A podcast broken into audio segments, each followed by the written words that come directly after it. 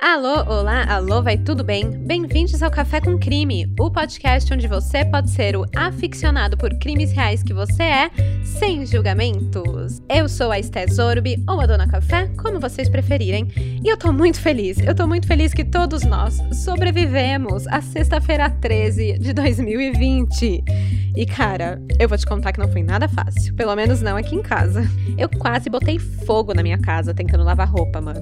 Sério, é ridículo. A tomada simplesmente derreteu e rolou umas chamas no fio elétrico da máquina que deixou minha parede inteira preta.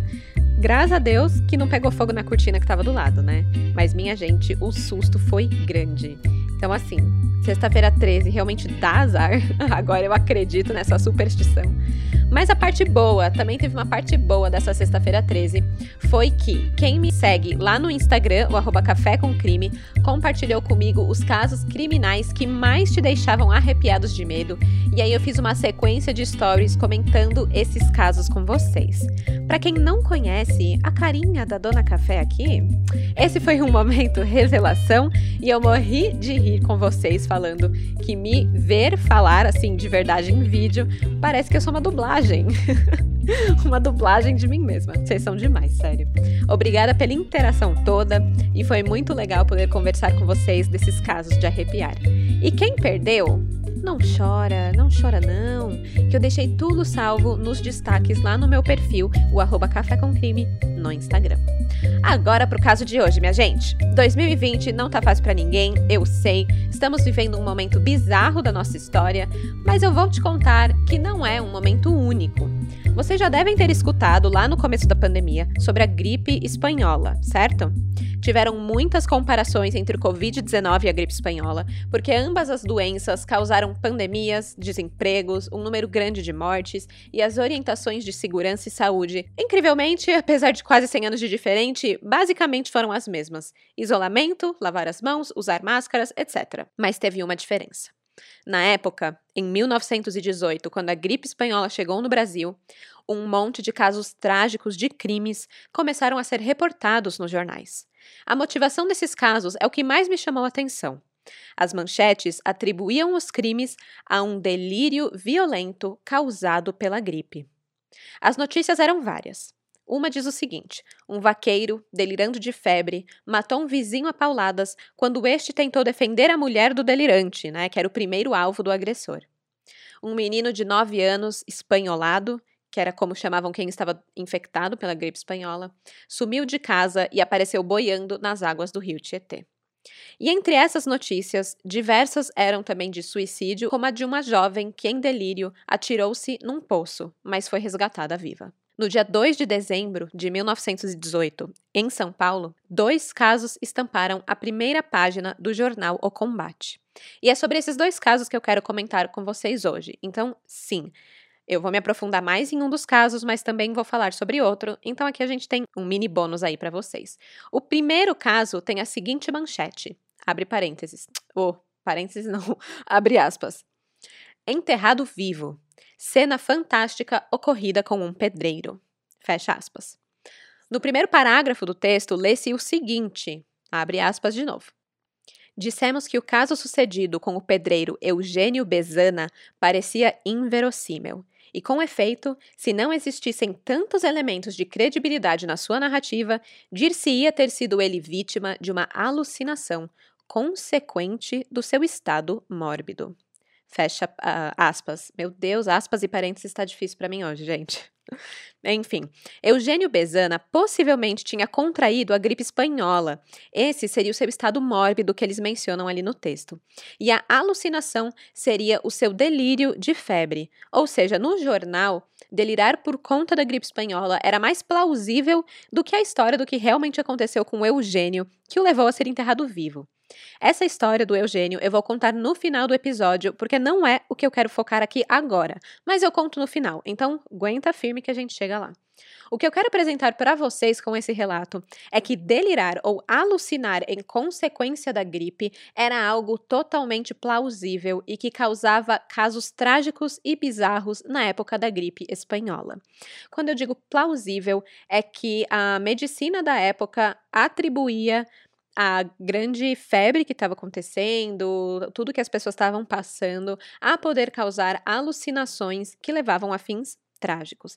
Às vezes, não era por conta da gripe, não era por conta da febre, mas como estava, digamos assim, esse surto de loucura, de alucinações, de delírios, é, muitas coisas eram atribuídas a ela.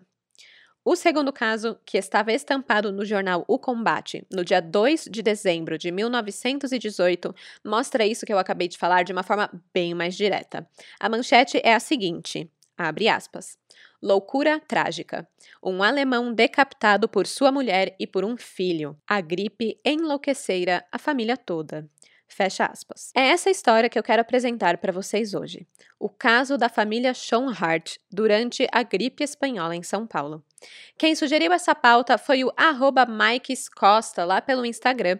E ele não só apenas indicou esse crime, que eu não conhecia, como me mandou links preciosos de estudos sobre o caso. Então, Mike, você, assim, arrasou, cara. Obrigada demais pela dica e pelos PDFs, crimiseiro. Um beijo para você. E, aproveitando, vamos às fontes. O que eu mais usei aqui foi o artigo o terrível caso da família Schoenhardt durante a gripe espanhola, dos jornais paulistanos ao parecer médico legal, que é um artigo escrito por Liane Maria Bertucci para o 28º Simpósio Nacional de História. Também usei a revista Já, do Diário Popular, a matéria A Gripe que Derrubou São Paulo, por Fausto Salvadori, para o portal da Câmara Municipal de São Paulo, e três jornais da época, que foram o Jornal do Comércio, o Combate e Correio Paulistano. Antes de começar do começo, eu quero deixar alguns alertas aqui. Essa história ela envolve relatos de violência, religião e possessão demoníaca. Então, para quem é cagão que nem eu, e gente, eu escrevi isso às três da manhã, eu quase tive um treco porque tava ventando e a janela batendo. Mas assim, né? Se você é cagão, escute durante o dia, tá bom? Não vai escutar antes de dormir e depois me transformar na narradora dos seus pesadelos. Gente, que nem uma crimideira me contou. Uma crimideira, ó, a louca. Uma crimiseira me contou que quando ela sonha, sou eu narrando o sonho, mano. Eu ri muito quando ela me mandou isso. Aliás, eu vou ler pra vocês a mensagem, porque é, é, é engraçado, olha só. É, cadê? Aqui, isso aqui é da carol.kremer. Ela me mandou o seguinte: abre aspas. Oi, cafezinho do meu coração crimiseiro. Só queria contar que eu gosto de ouvir um episódio do podcast de noite quando eu deito.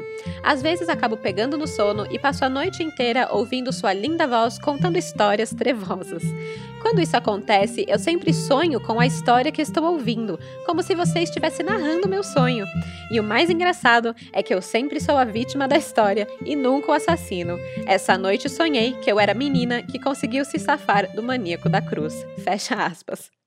Ai, meu, pelo menos você sonha que foi a vítima que escapou, né, Carol? Menos mal. Ai, gente, jamais imaginei narrar o sonho de alguém. Sério, vocês são demais. Mas assim, fica aí o alerta de conteúdo pique filme de terror vindo pela frente. Não me culpe pelos pesadelos depois. E é isso, estão prontos? Bora começar do começo?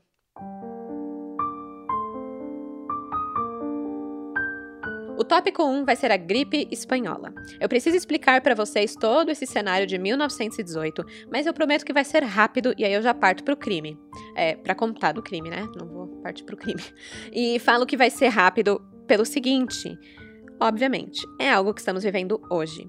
Eu acredito que se eu fosse fazer um episódio sobre esse caso há um ano atrás, eu jamais conseguiria entender o que é uma cidade inteira ser acometida por uma gripe perigosa, o que é uma cidade fechar e se isolar, o que é uma cidade com hospitais tão lotados que ficam quase impossibilitados de prestar socorro, e muitas pessoas ficarem em casa para se tratar, com familiares com medo de pegar a doença. Eu jamais entenderia tudo isso há um ano atrás, mas hoje eu entendo, e vocês também. Por isso, explicar o cenário da gripe espanhola de 1918 não vai demorar muito, mas eu vou trazer aqui o histórico. Em 1918, a gripe já tinha se alastrado pela Europa, que foi o epicentro dessa pandemia, causando a morte de cerca de 2 a 3% da população europeia. E como que chegou aqui no Brasil? Por incrível que pareça, ou não tão incrível assim, chegou mais ou menos da mesma forma que a Covid, chegou viajando. Só que não de avião, e sim de navio. O Brasil havia enviado soldados para a Europa para dar apoio durante a Primeira Guerra Mundial, e sim, ainda por cima estava rolando isso. Chegando lá, muitos foram contaminados pela gripe e morreram. E quando chegou o momento de retornar para o Brasil, eles saíram lá de Lisboa e durante a viagem, duas pessoas morreram e outras três chegaram doentes aqui. O navio Demerara chegou ao porto de Recife no dia 14 de setembro de 1918 e ainda passou por Salvador e Rio de Janeiro. Apesar de inspeções, desinfecções e quarentenas, a doença se espalhou com rapidez por todo o Brasil. O primeiro caso de gripe espanhola na cidade de São Paulo foi confirmado oficialmente no dia 15 de outubro, quando os paulistanos já tinham recebido notícias da devastação que a doença provocava em diversas localidades brasileiras, principalmente o Rio de Janeiro. Os relatos apontam que a metade dos cariocas foi acometido pela gripe espanhola, incluindo o então presidente eleito Rodrigues Alves, que nem chegou a tomar posse para o seu segundo mandato, morrendo vítima da doença. Na época, São Paulo contava com pouco mais de meio milhão de moradores. Eram 528.295 moradores, para ser bem específica. Para poder ter serviços de assistência para todos os enfermos, o diretor do Serviço Sanitário do Estado dividiu a capital em setores, transformou as cinco delegacias de saúde da cidade em postos de socorro e, em poucos dias, aprovou a criação de vários outros locais para atendimento aos gripados. Ou seja, não dormiram no ponto, não. Estava ali mãos à obra. O primeiro hospital provisório para os espanholados, que era como chamavam quem estava contaminado, foi instalado no prédio vago da Hospedaria dos Imigrantes ainda em meados de outubro. Infelizmente, apesar de todos os esforços, o número de gripados aumentou rapidamente. Dia 16 de outubro eram 29 espanholados. No dia 18 de outubro já eram 179. Dia 21 de outubro, seis dias depois da gripe ter chegado a São Paulo, o serviço sanitário confirmou a primeira morte por influenza espanhola na cidade. Com a gripe avançando, o governo determinou aquilo que a gente vive hoje: o fechamento de locais públicos, impediu aglomerações noturnas, proibiu os enterros com acompanhamento a pé. Foram desaconselhados os beijos, os abraços, os apertos de mão, assim como visitas a parentes ou amigos, né? Conhecemos bem essas medidas. Estamos nós aqui, 102 anos depois, passando por algo extremamente semelhante tão parecido que chega a dar aquele mini arrepio na nuca, né? Sabe o que eu fiquei pensando? Se para nós, que hoje temos tecnologia, internet e telefone à disposição, já é tão pesado, mentalmente falando, né, de não ter contato social presencial, imagine em 1918 que ficar em casa era realmente não ter nada de contato com o mundo externo, né? Não dá nem para mandar um zap para Best para bater um papo, não tinha como matar a saudade marcando um Zoom, um call. Então, imagino que a saúde mental da população também deve ter sofrido muito, né? Assim como nós, mas com esse adicional de me parecer um isolamento bem mais literal. Enfim, né? Voltando aqui dos meus devaneios covidinescos. Apesar dos esforços mais diversos do governo, da multiplicação de postos de socorro, de hospitais provisórios, a quantidade de gripados e de mortos cresceu assustadoramente. Foram 7.786 casos novos de gripe espanhola somente no dia 4 de novembro. E na mesma data, 172 pessoas morreram da gripe. Em São Paulo, a gripe atingiu 23% da população, matando pelo menos 1%. Os apelos para que os paulistanos mantivessem a calma pareciam perder o sentido diante dessa devastação provocada pela doença, e o medo cresceu, assim como as situações trágicas. E aí começou a acontecer a correlação entre a doença e esses casos de crimes. Em tempos de epidemia, os relatos dos jornais relacionavam, assim, repetidamente, crimes, suicídios, homicídios, desordens mentais, associavam tudo com a influenza espanhola. E o nome que deram para isso foi delírio da febre ou delírio da gripe. E foi exatamente esse termo que foi utilizado quando o caso da família Schoenhart tomou as manchetes naquele dia 2 de dezembro de 1918. Mas ele veio acompanhado de mais dois termos importantes para esse caso: loucura religiosa e loucura trágica. Para entender o motivo que foi utilizado esses termos, além do delírio da gripe, precisamos entender quem era a família Schoenhart. Os Schoenharts eram formados por quatro pessoas: o pai, Ernest Schoenhart, de 45 anos, a mãe, Elisa Schoenhart, de 43 anos, e um casal de filhos, Ernest Schoenhart Jr., de 19 anos, e a caçula Rosa Schoenhart, de 16 anos.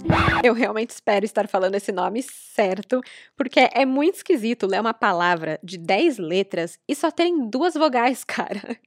Obviamente, já deu para perceber, né, por esse nome, que eles são alemães. Eu não precisava nem falar isso. É, é Schoenhart. Deve ser mais bruto, né? Deve ser Schoenhart. Schoenhart. ai, ai, eu nunca vou falar alemão na minha vida. Tá, voltando aqui. É, essa família tinha imigrado para o Brasil há cinco anos, em 1913, ou seja, chegaram meses antes da Primeira Guerra Mundial começar e o bicho pegar lá na Alemanha. A sua terra natal era Württemberg, um estado que hoje não existe mais, mas que corresponde à região de Baden-Württemberg, que tem como capital Stuttgart. Essa eu sabia, essa eu já tinha escutado falar. Apesar de já estarem há cinco anos no Brasil, nenhum deles falava português. O Ernest, o pai e o chefe da casa, ele era pedreiro, e quando ele chegou em São Paulo, ele penou muito, mas ele conseguiu construir um pequeno chalé na Alameda dos Potiguaras, no então quase deserto bairro de Indianópolis, na zona sul aqui de São Paulo. A casa era rodeada por jardins e hortas que Elisa cuidava com todo carinho. Apesar de uma chácara com jardins e tal parecer coisa de rico, né, cara da riqueza, a família era bem humilde e precisava ralar muito para conseguir sobreviver. Vida de imigrante, né, gente? Brasileiro que já morou fora sabe bem como é, e não era diferente para os gringos que vinham para cá também, principalmente sem saber falar o português, né? Como que você vai arranjar um emprego? Só se fosse com outros alemães que te entendessem. E foi exatamente o que os filhos fizeram. Para ajudar a suplementar a renda da casa, o Ernest Jr. Eu vou chamar ele só de Júnior, tá? Pra gente não confundir com Ernest Pai. Então vamos lá.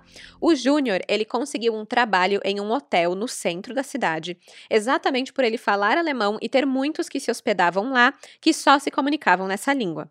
Já a Rosa trabalhava na casa de outra família alemã, os Viel, que moravam na rua Vergueiro 251.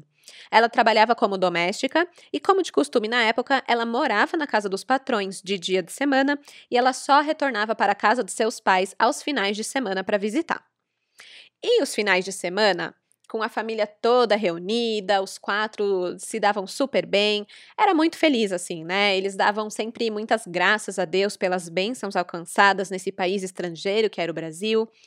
E aqui um detalhe importante: a família era bem religiosa e a religião é um fator chave no desenrolar desse caso. Os vizinhos, eles contam que com frequência eles escutavam cânticos religiosos vindo da casa da família. Eles eram protestantes devotos, né? Os Schoenharts eram muito admirados pelos vizinhos, pela sua grande fé, por serem trabalhadores e por serem uma família bastante agradável.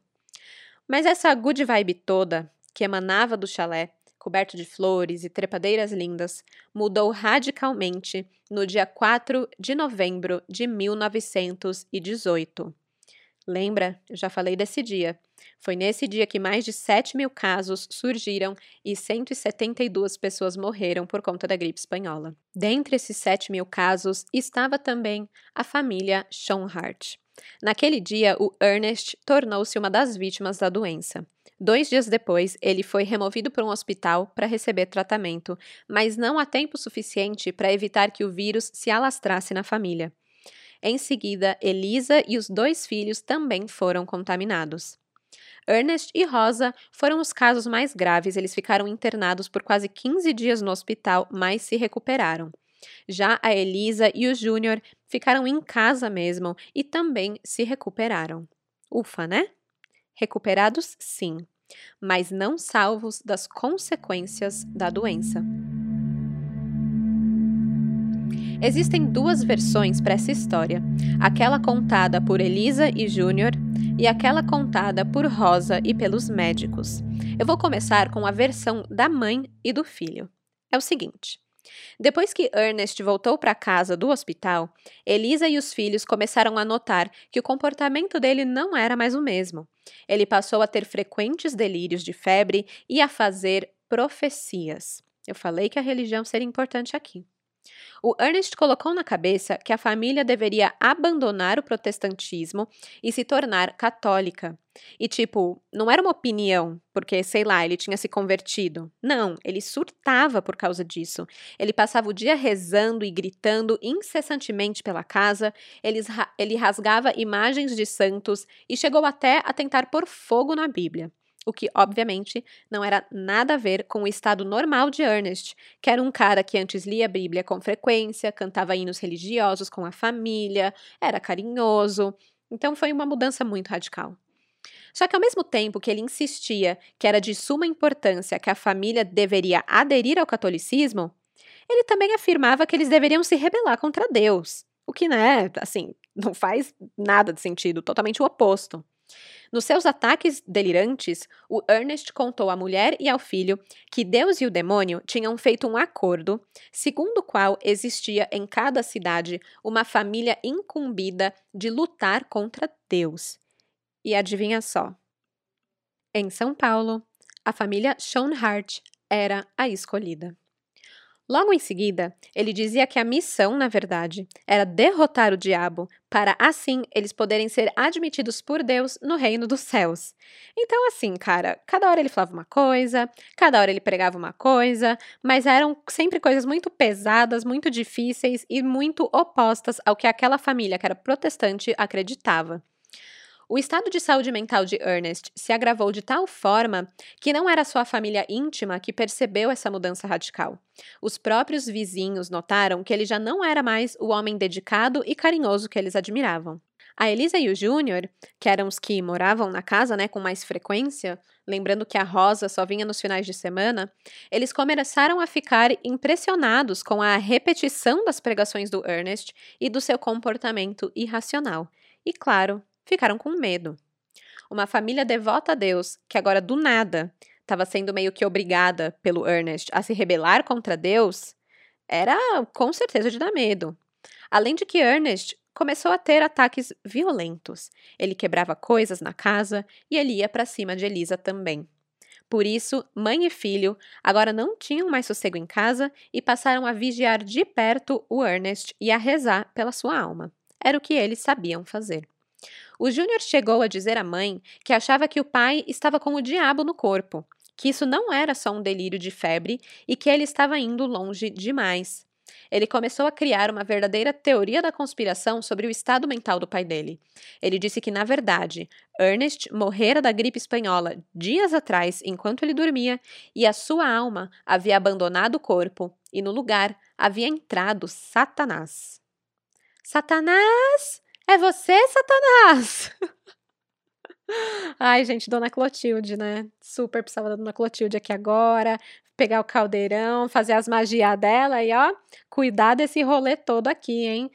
Ajudar a Mana Elisa, que não estava mais aguentando esse rolê, a se livrar desse babado aqui que vai acontecer. A Elisa ela já não estava mais aguentando o estado violento de Ernest, que tentava a agredir diversas vezes, e ela foi aconselhada pelo engenheiro Fernando Malkert, que era um amigo da família, a internar o Ernest num hospício. Então o Júnior e a Elisa realmente tentaram fazer isso, né? Eles chegaram a encaminhar uma carta ao delegado Cantinho Filho da Polícia Central pedindo a internação, mas sabe como é a burocracia no Brasil, né? É lentidão, assim, que faz até um bicho preguiça parecer mais rápido. E quanto mais tempo passava com o Ernest em casa, mais Elisa e Júnior se convenciam de que o corpo do pai, cuja alma já estaria em outro, outro mundo, outra dimensão, era na verdade a encarnação do demônio, como apontavam alguns sinais. E aí, de acordo com eles, tinham sinais, né? Um deles era que o corpo do Ernest exalava um cheiro fortíssimo de enxofre e até as moscas fugiam dele. E, né, para eles, isso era um sinal muito óbvio de que quem estava realmente ali era o sete pele, né? Nem as moscas querem ficar perto. Com isso, mãe e filho decidiram que precisavam fazer alguma coisa para livrar a família. E não só a família, mas o mundo inteiro, na verdade, livrar todo mundo de Satanás, que, de acordo com eles, estava habitando na Alameda dos Potiguaras, em Indianópolis, em São Paulo, no corpo do Ernest Schoenhart. A Elísia ficou muito amedrontada com essa constatação deles, né? E ela decidiu que não queria mais dividir a cama com o Demo. Até porque o Ernest tinha tentado colocar fogo nos cobertores do casal uma noite. Então, óbvio, ela não queria correr o risco de um dia acordar e achar que tá no inferno porque tá no meio de um fogaréu inteiro. Jamais. E aí, o que, que ela fez? Ela pegou e passou a dormir com o filho. Mas esse tiro acabou saindo pela culatra. Em vez de evitar o Ernest, essa atitude apenas o enfureceu assim. Cara, ficou putaço. E os seus ataques se tornaram ainda mais aterrorizantes e ainda mais fortes. E aí chegamos na noite do dia 30 de novembro. O Ernest atacou Elisa novamente, mas dessa vez, mãe e filho estavam prontos para revidar. Na noite de 30 de novembro de 1918, Elisa andava pela casa com um lampião, em seus afazeres normais. Porém, quando cruzou com Ernest por uma porta, o marido tentou retirar à força o lampião que a mulher carregava. Talvez a luz do objeto tenha causado estranheza para ele, mas o fato é que ele foi extremamente violento para que ela soltasse o lampião, o que causou um ferimento no antebraço direito da Elisa. Assustada, ela correu para junto do filho. A proximidade de mãe e filho já era algo que estava irritando profundamente o Ernest, e quando viu que ele era o porto seguro da sua esposa, ficou ainda mais furioso. O Ernest então desceu para o porão da casa, onde começou a gritar loucamente, além de ao mesmo tempo cantar ou berrar hinos religiosos. O Júnior foi atrás para deter o pai, fazê-lo parar com aquela loucura toda, mas quando chegou no porão escuro, ficou chocado com a cena que viu. Ernest estava completamente nu, deitado no chão e respirando com dificuldade. Para Júnior, esse estado do pai era uma comprovação de que ele estava com o diabo no corpo, que ele estava possuído. Nesse momento, mãe e filho chegaram à conclusão de que era morrer ou matar. Para não serem mortos pelo demônio, teriam de executá-lo. Ao encontrar o pai com a boca fechada e os dentes cerrados, respirando com dificuldade e com a fisionomia irreconhecível, o Júnior gritou para a mãe que tinha chegado o momento de liquidar o demônio e que isso seria um grande benefício não só para eles, mas também para o pai. Estariam assim prestando um, um benefício para o corpo de Ernest, que já nem carregava mais a sua própria alma. Lembrando aqui que tudo isso é o que Elisa e Júnior relataram sobre essa noite. Com a permissão da Elisa, o Júnior subiu em cima do pai no chão e, com os joelhos sobre o peito de Ernest, agarrou a cabeça dele. A primeira estratégia que usaram para essa execução foi a de tentar abrir a boca de Ernest com colheres, para que assim Satanás pudesse deixar o corpo e sair pela boca mesmo. Mas as colheres não abriam a boca dele. Ah, na verdade, ela estava tão acirrada que elas entortavam, de tão forte que estava a pressão da mandíbula do Ernest. Vendo que não ia funcionar com colher, o Júnior pediu para que Elisa fosse buscar uma pedra de amolar ou uma lima de marceneiro para tentar usar de alavanca para abrir a boca de Ernest. E a Elisa obedeceu. Porém, o resultado foi apenas que, com a força de Júnior e esse objeto áspero, a boca de Ernest se cortou inteirinha e começou a sangrar. Vendo essa cena horripilante, né, do filho forçando uma pedra de amolar na boca do marido, causando que este golfasse sangue, a Elisa decidiu que estava na hora de partir para outra estratégia e pôr um fim a esse terror. Ela apanhou um facão na cozinha, deu vários golpes no pescoço de Ernest e decepou a cabeça do marido, atirando-a para um canto do porão. O corpo ficou imóvel, para eles, Satanás foi expulso. Elisa e Júnior suspiraram de alívio. Eles finalmente poderiam dormir, sabendo que libertaram o corpo de Ernest de todo o mal. E foi exatamente isso que fizeram. Ao terminarem essa, essa trágica tarefa de execução, mãe e filho tiraram as roupas ensanguentadas, tomaram banho e se deitaram para dormir. No dia seguinte, os dois acordaram e passaram a manhã rezando embaixo de uma árvore no jardim da chácara.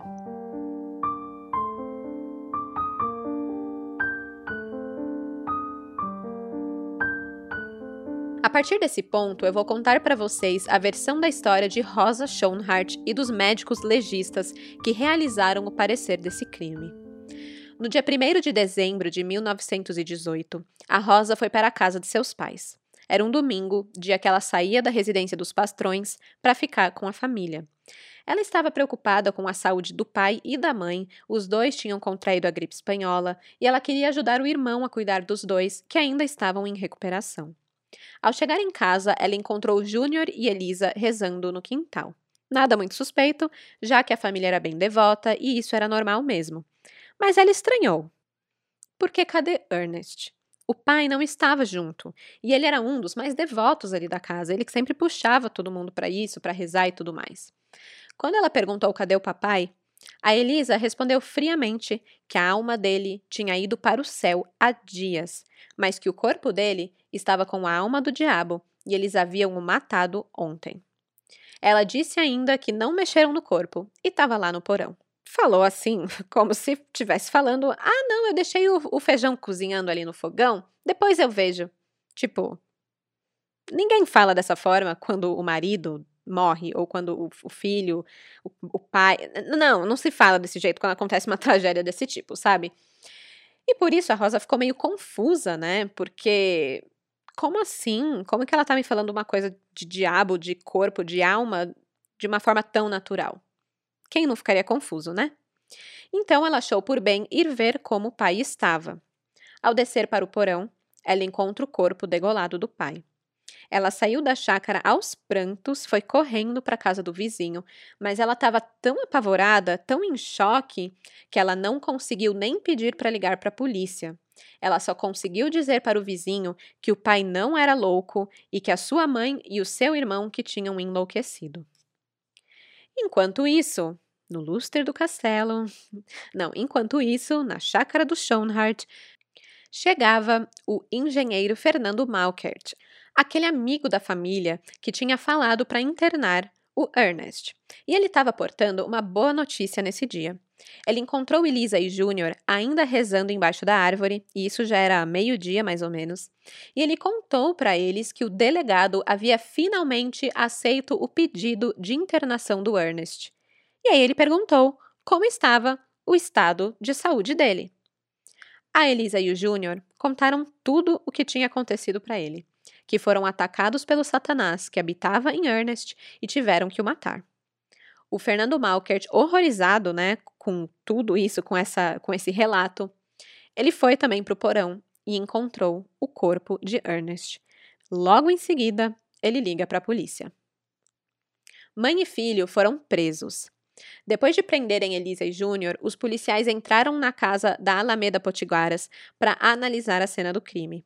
Ao chegar onde se encontrava o corpo de Ernest Schoenhart, até eles, os policiais, ficaram com arrepios. Em meio à desordem total, o cadáver nu do pedreiro alemão estava deitado em meio a uma poça de sangue. A sua cabeça estava separada do corpo a um metro de distância, com a pedra de amolar facas ainda na boca.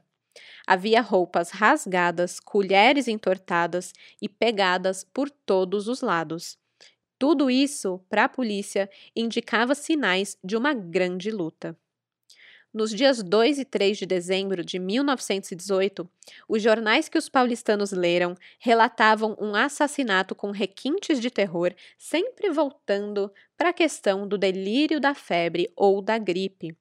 No Correio Paulistano, lia-se o seguinte: abre aspas.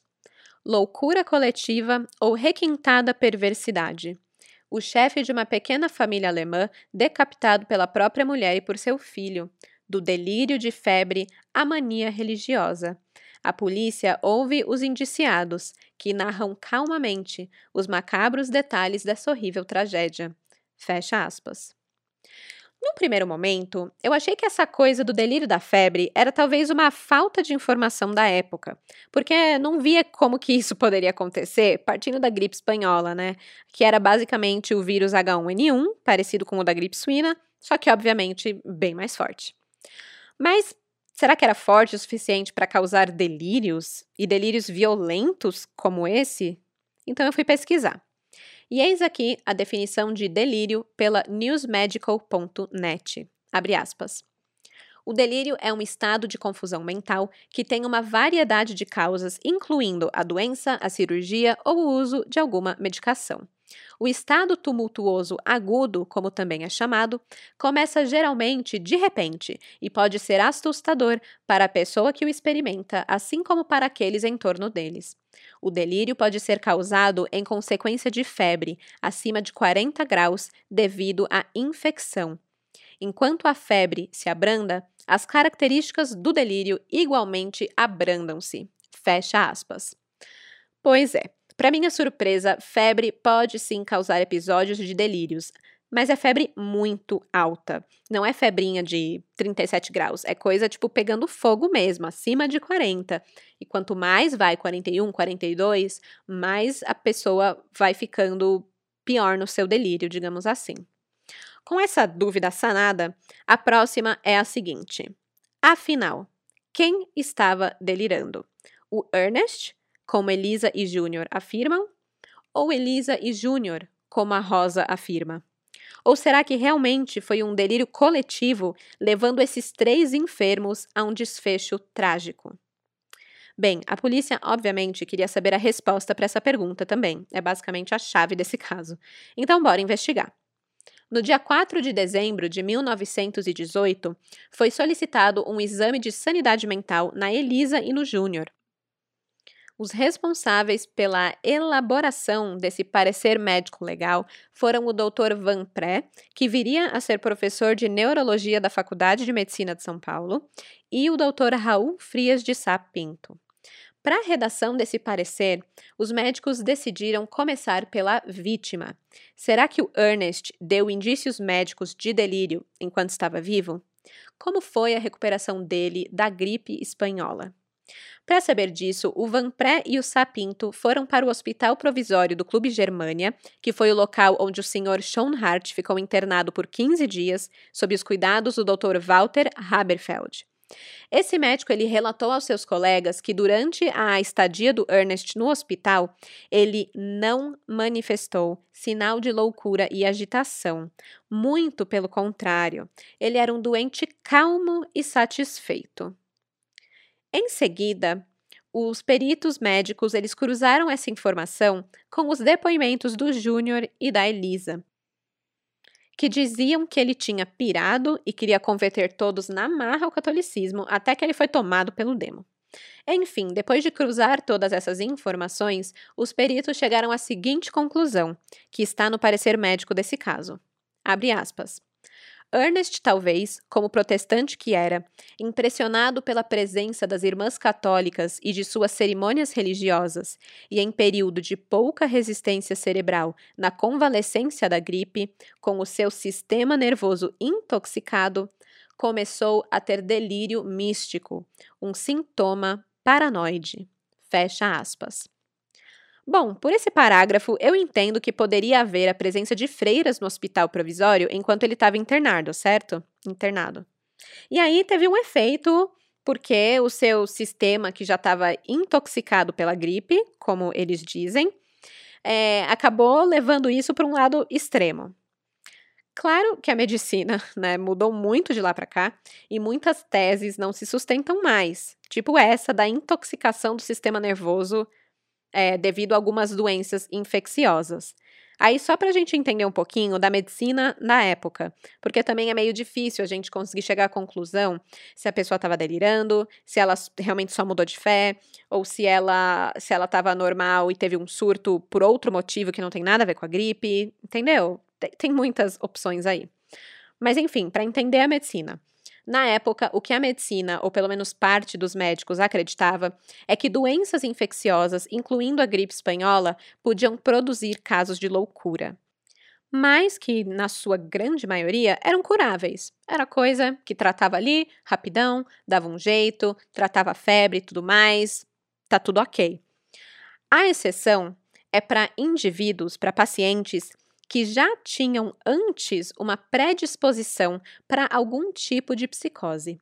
Então, o Van Pré e o Sapinto, eles tinham dado o parecer de que acreditavam que Ernest podia ser uma dessas pessoas predispostas e que realmente teve um sintoma de delírio místico. Mas será que também era o caso de Elisa e Júnior? Para saber disso, precisamos de um perfil. O perfil de Elisa Schoenhardt, que aparece no parecer médico, é o seguinte: ela era uma alemã, casada, protestante, que apresentava sinais evidentes de acentuada perturbação mental. Isso se deve ao fato de que nos primeiros dias em que ela ficou detida no recolhimento das perdizes, a Elisa alucinava, rezava, gritava, não comia e não dormia. Segundo os doutores, ela tinha um pouco de febre ainda. Ela não conseguia prestar atenção em nada do que eles falavam com ela, estava totalmente dispersa, não respondia às perguntas e manifestava um quadro clínico de delírio alucinatório intenso em período caótico. Por estar tão perturbada dessa forma, ela não conseguiu nem prestar uma entrevista para os médicos, porque eles queriam tentar descobrir um pouquinho dos detalhes da sua vida, né, como que foi a sua infância, tudo isso para realmente montar um perfil, mas infelizmente não foi possível pelo estado realmente perturbado que a Elisa se encontrava. Porém, depois de ela ficar isolada por um tempo, os seus sintomas começaram a melhorar e a Elisa chegou a confirmar que ela havia matado o demônio que estava no corpo do marido junto com o seu filho. Então, assim, desde o primeiro momento, ela confessava o crime. Ela sempre falou que foi ela que matou. Mas ela não entendia a gravidade do que ela tinha feito. Ela realmente acreditava que tinha executado um ato benéfico para o mundo. Então, com esse perfil, os doutores Van Pré e Sapinto deram o seguinte diagnóstico para Elisa: síndrome paranoide alucinatório, uma psicose alucinatória e um início provável de uma demência paranoide ou de uma parafrenia fantástica. Então aqui a gente já respondeu metade da pergunta, né? Sim, Elisa estava tão delirante e paranoica quanto o marido que assassinou. Mas e Júnior? O seu perfil, de acordo com o parecer médico, é o seguinte: Ernest Schoenhardt Jr. é alemão de 19 anos, protestante e apresenta lucidez, ao contrário da mãe. Ele foi capaz de narrar com precisão os antecedentes da sua vida. Ele relatou o seu cotidiano na cidade de Württemberg, os motivos que levaram a família a deixar a Alemanha, a viagem e a chegada ao Brasil em 1913 e as condições do seu emprego no Hotel Abion de São Paulo. Segundo o Júnior, ele deixou o emprego no hotel para poder cuidar da família, que tinha sido toda acometida pela gripe espanhola. O pai e a irmã estavam internados no hospital provisório e a mãe tinha ficado em casa, mas também acabou adoecendo. Depois que Júnior relatou essa história toda, a história inteira da família, ele também falou sobre os acontecimentos que resultaram no assassinato de seu pai. E ele contou de uma forma muito detalhada. Ele bem lúcido mesmo, assim. Ele até chegou a demonstrar fisicamente, sabe? Ele pulava para cima, para baixo, demonstrava como que ele subiu em cima do pai, como que foi essa luta corpórea. Ele até ficou ofegante de, depois de falar com os médicos de prestar essa entrevista. Então, com tudo isso que os médicos escutaram, eles anotaram as seguintes considerações sobre o rapaz. Abre aspas dotado de pouca inteligência, com fraca associação de ideias, querendo formar um julgamento elevado do sobrenatural. A incapacidade de elaboração de um conceito razoável sobre a moléstia de seu pai, a fraqueza intelectual, não permitindo as funções de crítica, de reflexão e de juízo, levou ele a aceitar ideias estranhas e a praticar atos condenados. Fecha aspas. Com isso, então, os médicos concluem que Ernest Jr. tem debilidade mental e que, com a intoxicação do seu sistema nervoso pela gripe espanhola, e ainda mais, graças à influência da mãe, ele tinha se tornado mais brutal e agressivo, mais supersticioso e crédulo. Para os médicos, o Ernest Jr. é um débil mental com loucura induzida e síndrome paranoide de misticismo e possessão demoníaca. Ambos os médicos acreditavam que quando Júnior deixasse de estar sob a influência da mãe, era muito provável que ele voltaria ao seu estado normal, que era um estado de debilidade psíquica. E então, finalmente, né, terminando de responder a pergunta completa: é, loucura coletiva ou requintada perversidade? Loucura coletiva. Júnior também era um delirante. Então, este aqui é um caso de um episódio de delírio coletivo causado pela gripe espanhola, de acordo com os médicos que fizeram o parecer legal na época. Os médicos eles escreveram que a mãe e o filho se encontravam em estado de enfraquecimento mental pós-infeccioso, principalmente a Elisa. Ela estava atacada de uma psicose alucinatória muito intensa, e isso levou ela a acreditar que as modificações psíquicas sofridas por Ernest por conta da gripe não eram por causa da doença. Não era por causa do delírio, mas era porque o Ernest tinha praticado todos os atos desordenados dele sob a influência do demônio. Ou seja, delírio febril mais fanatismo religioso é igual a um desfecho fatal. A conclusão do parecer médico legal, que foi finalizada no dia 6 de janeiro de 1919, diz que o assassinato de Ernest Schoenhart foi praticado por dois alienados perigosos que não podem ser postos em liberdade, mas devem permanecer internados e em tratamento. Com isso, em 10 de abril de 1919, o juiz Gastão de Mesquita ordenou o arquivamento do inquérito, concluindo que Elisa e Júnior não podem ser responsabilizados pelo crime por conta das suas condições mentais. E então, eles não são levados a julgamento e depois cadeia, não. Eles são internados no hospício de Juqueri, onde receberam tratamento.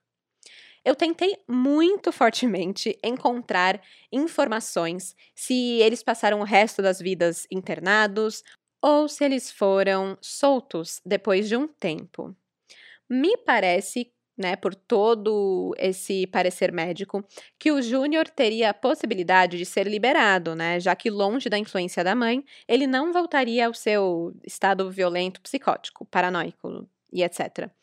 Porém, eu não encontrei nada que relatasse soltura ou vida dos dois depois do ano de 1919. E assim, né, só para falar que eu não encontrei nada, nada, nada, na verdade eu encontrei uma coisa, uma coisinha. Olha isso. Em um ato oficial publicado no Correio Paulistano, no dia 26 de junho de 1927, existe um texto afirmando que Elizabeth Schoenhart teve uma planta aprovada para construir uma casa na Avenida Jassanã, número 27.117. Será que o nome de Elisa era Elizabeth? Será que Elisa era um apelido curto que os jornais usaram para relatar isso? Ou será que se trata de uma outra pessoa totalmente diferente, né? Esse endereço que eu acabei de mencionar, ele fica em Diadema, aqui em São Paulo e é aproximadamente a 12 quilômetros do antigo endereço da família Schoenhart. Então é muito perto. É muito perto para ter duas Elisas Schoenharts ou Elizabeth Schoenharts, né? Será, gente? Será? Caso for realmente a Elisa desse caso, isso quer dizer que ela teria ficado internada por no máximo oito anos no hospício. Porém, eu não sei, tá? Não sei se é ela. Então a gente vai ficar aí com essa dúvida para sempre. Brincadeira, né? Sem drama. Não para sempre, mas pelo menos por agora eu não sei te dizer, não consegui mais informações, então esse é o fim da história de Júnior e Elisa. Mas não acabou. Eu sei um pouco sobre como foi o fim da história de Rosa Schoenhart, né? Também sei bem pouco, na verdade, mas o que eu encontrei sobre ela foi que ela foi convocada pela polícia para prestar depoimento sobre o que tinha acontecido na residência da sua família, porque achavam que ela poderia ter envolvimento também, né? Ser um crime que foi cometido pela família toda. Mas ela acabou sendo liberada logo, porque ficou provado que ela não tinha relação alguma com o assassinato do pai, já que na hora em que tudo aconteceu, no dia 30 de novembro, ela estava na casa da família Vale, que era onde ela trabalhava. Depois de perder a sua família inteira, um para a morte e dois para o crime e para a internação em hospício, a Rosa acabou meio que sendo adotada, né, não oficialmente, pelos seus patrões. Ela passou a viver na casa dos Vale e, ao que tudo indica, conseguiu levar uma vida normal. Até onde dá para se ter uma vida normal depois de ter visto aquela cena do crime.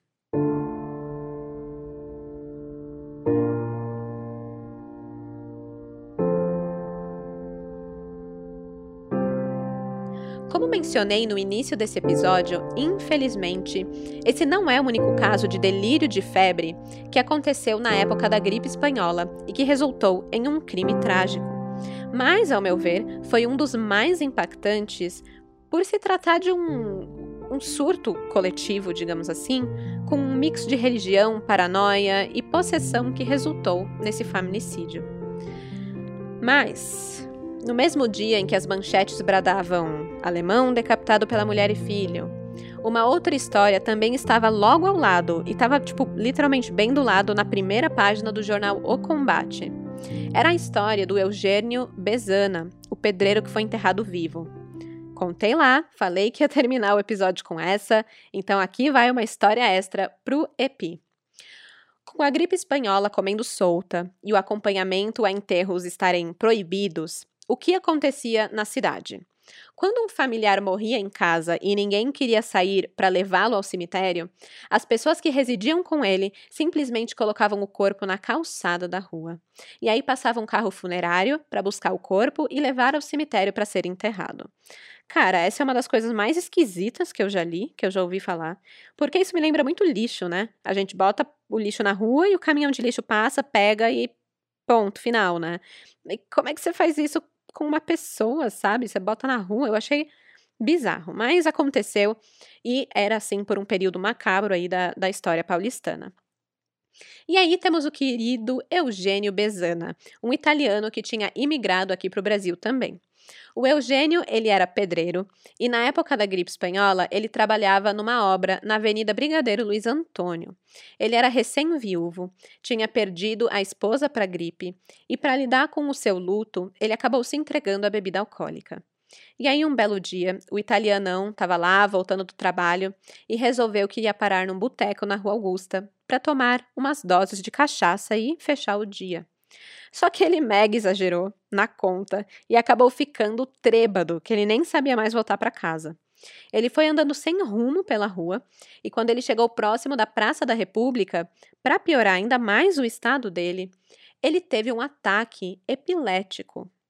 Não se sabe se foi uma condição que ele já tinha anteriormente ou se foi devido a uma febre alta por conta da gripe espanhola.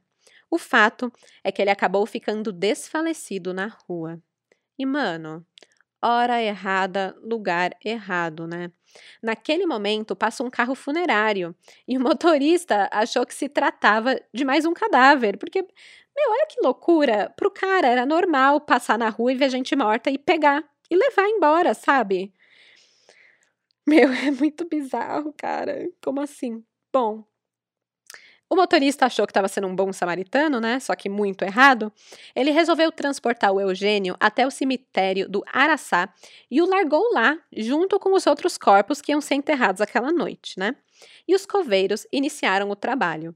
Mas, cara, para sorte do Eugênio, começou a chover muito, tipo, choveu loucamente naquela madrugada, mas era assim, tão forte, tão forte, que os coveiros precisaram interromper os trabalhos deles. Lá por volta das quatro da manhã, o Bezana acorda completamente molhado, semi-enterrado na lama. E, e, eu só imagino ele acordando e pensando, tipo, eita cachaça porreta, né?